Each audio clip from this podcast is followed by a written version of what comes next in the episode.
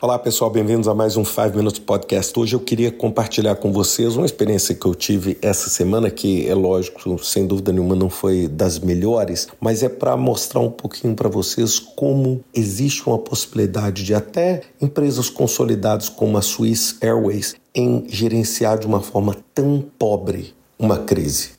Isso aconteceu comigo, eu estava viajando, indo para Punta Cana essa semana, saí de Lisboa, fiz a conexão em Zurique e ali começaram os problemas. Bem, a primeira coisa, eu sei e é óbvio que o negócio de companhia aérea é um ambiente frágil. Né? Ou seja, uma companhia aérea, eu vou dizer assim, sob uma perspectiva de negócios, eu, eu fico até triste falar isso, mas é um negócio muito frágil, porque é suscetível a tantas variáveis, é um investimento tão alto que é muito, mas muito difícil que isso se torne um business interessante ou até mesmo um business rentável, um negócio rentável. Por quê?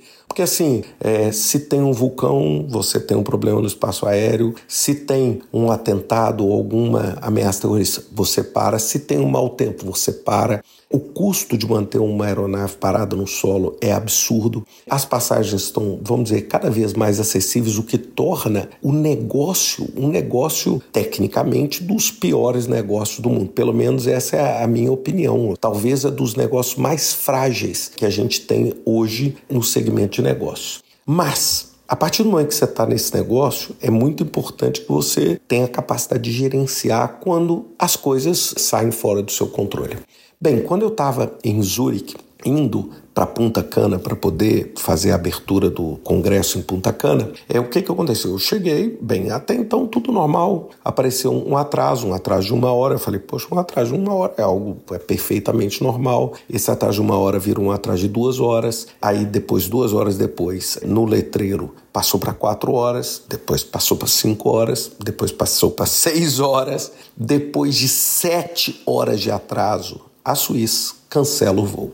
Bem, é claro, eu não tenho a menor dúvida de que a aeronave estraga, você tem os desafios, mas o que, que mais me surpreendeu?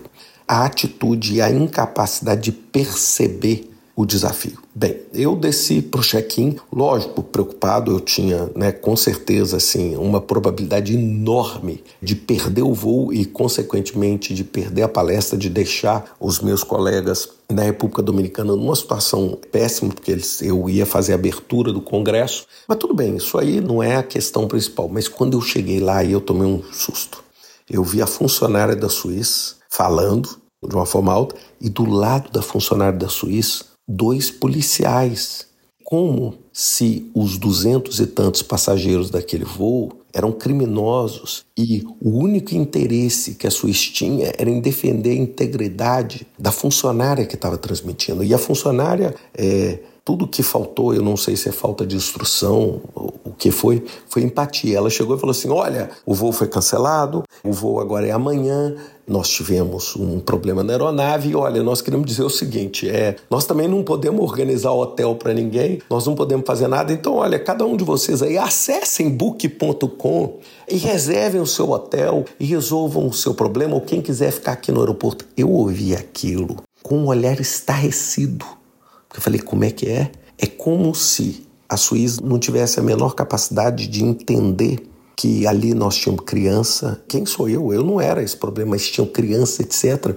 E como a falta de empatia dentro do ambiente desse. E o que mais me impressionou, eu fui cheguei mais perto assim para fazer uma pergunta porque eu queria assim, eu falei, olha, não adianta para mim voar amanhã, não adianta nada, porque se eu voar amanhã, eu não consigo dar palestra, etc. Eu queria falar. Na hora que eu comecei a chegar perto para fazer uma pergunta, a polícia veio e me parou. Eu cheguei pro policial falei assim: peraí, deixa eu te perguntar. Eu falei assim educadamente: falei, você tá aqui para proteger quem? Só para eu entender é o seguinte: aqui não existem 270 criminosos, é, todo mundo comprou uma passagem. Todo mundo comprou um serviço que não está sendo entregue, por qualquer ventura não está sendo entregue.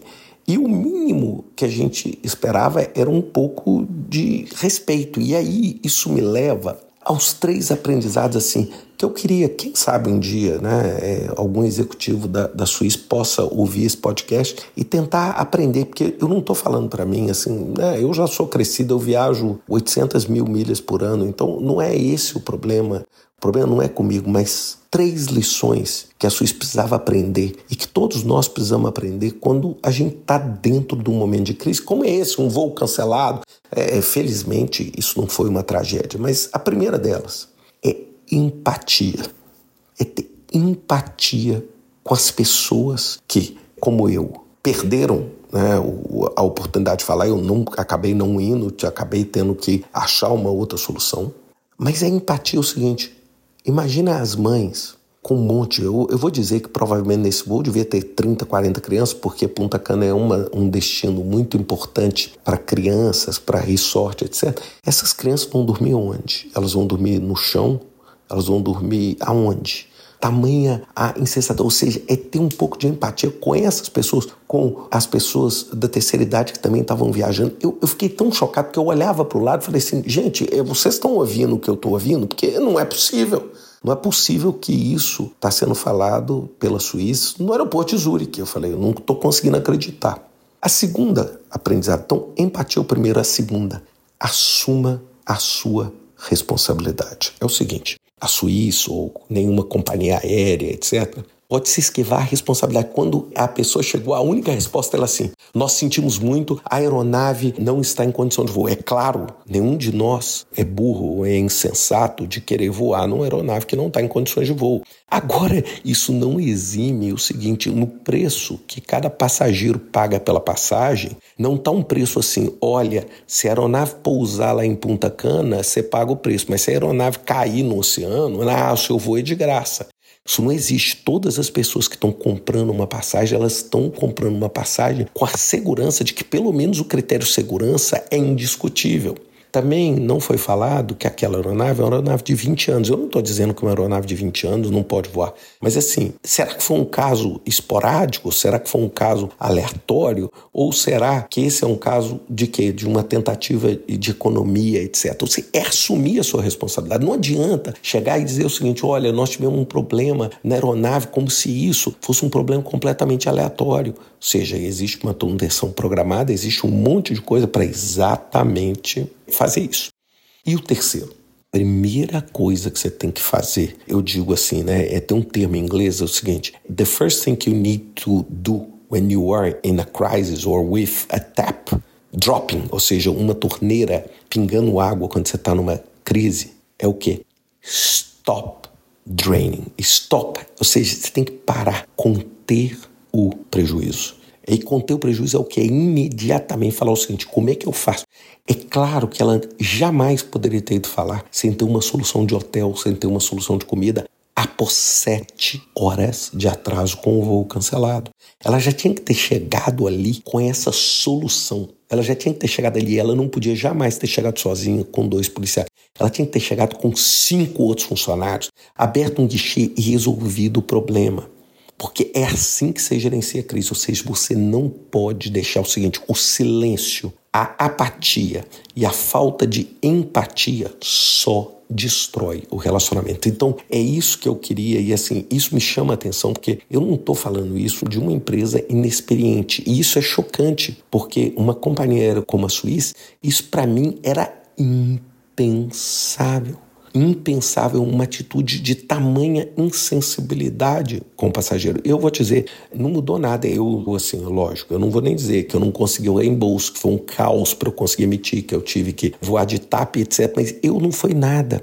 Se isso tivesse tido um pouco mais de empatia, é, não tivesse tido a brutalidade de ter colocado policial, ou seja, como se a pessoa fosse assim: olha, eu não quero nem saber, eu tenho que aqui dar uma notícia ruim e eu tô aqui pronto para sair correndo e não deixar ninguém me agredir. Ou seja, como se nenhum passageiro é mais ou menos o seguinte: você entra na fila da Starbucks, pede um café, paga o café e vai buscar o café. A pessoa fala assim: ah, sinto muito, não pode ter o café. Você fala assim, mas eu queria o meu dinheiro de volta. Também não pode ter o dinheiro de volta. Mas eu, você entendeu? Ou seja, é essa lógica que é uma lógica inadmissível. E por que, que eu estou falando isso? Não é porque eu não tenho raiva de forma nenhuma. Eu tenho pena, para te falar a verdade. Né? Eu tenho pena dos funcionários da Suíça, eu tenho pena. Por quê? Porque é um prognóstico péssimo, da pior condição. E era um episódio que, com ações muito simples, iriam fazer as pessoas muito mais felizes e confortadas diante de uma notícia que foi muito ruim para muita gente. E essa inabilidade não é gastar dinheiro, nós não estamos falando em pôr o avião voando,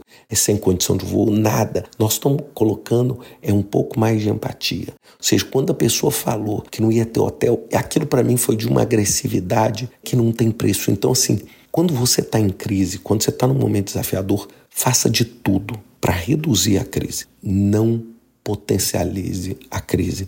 Por quê? Porque por mais que hoje eu esteja com meu problema e essa crise completamente contornado, é uma marca e é uma marca na imagem, é uma marca na credibilidade, ao ponto de eu estar compartilhando um caso desse com vocês. Então acho que pensem nisso porque hoje esse caso foi com a Suíça, mas eu espero que nunca, jamais você ou qualquer uma das pessoas da sua equipe deixem com que uma crise assuma uma proporção desse tamanho por causa da sua inabilidade de entender que você está lidando com pessoas. É isso que eu queria que vocês pensassem. Um grande abraço para vocês e até semana que vem com mais um 5 Minutes Podcast.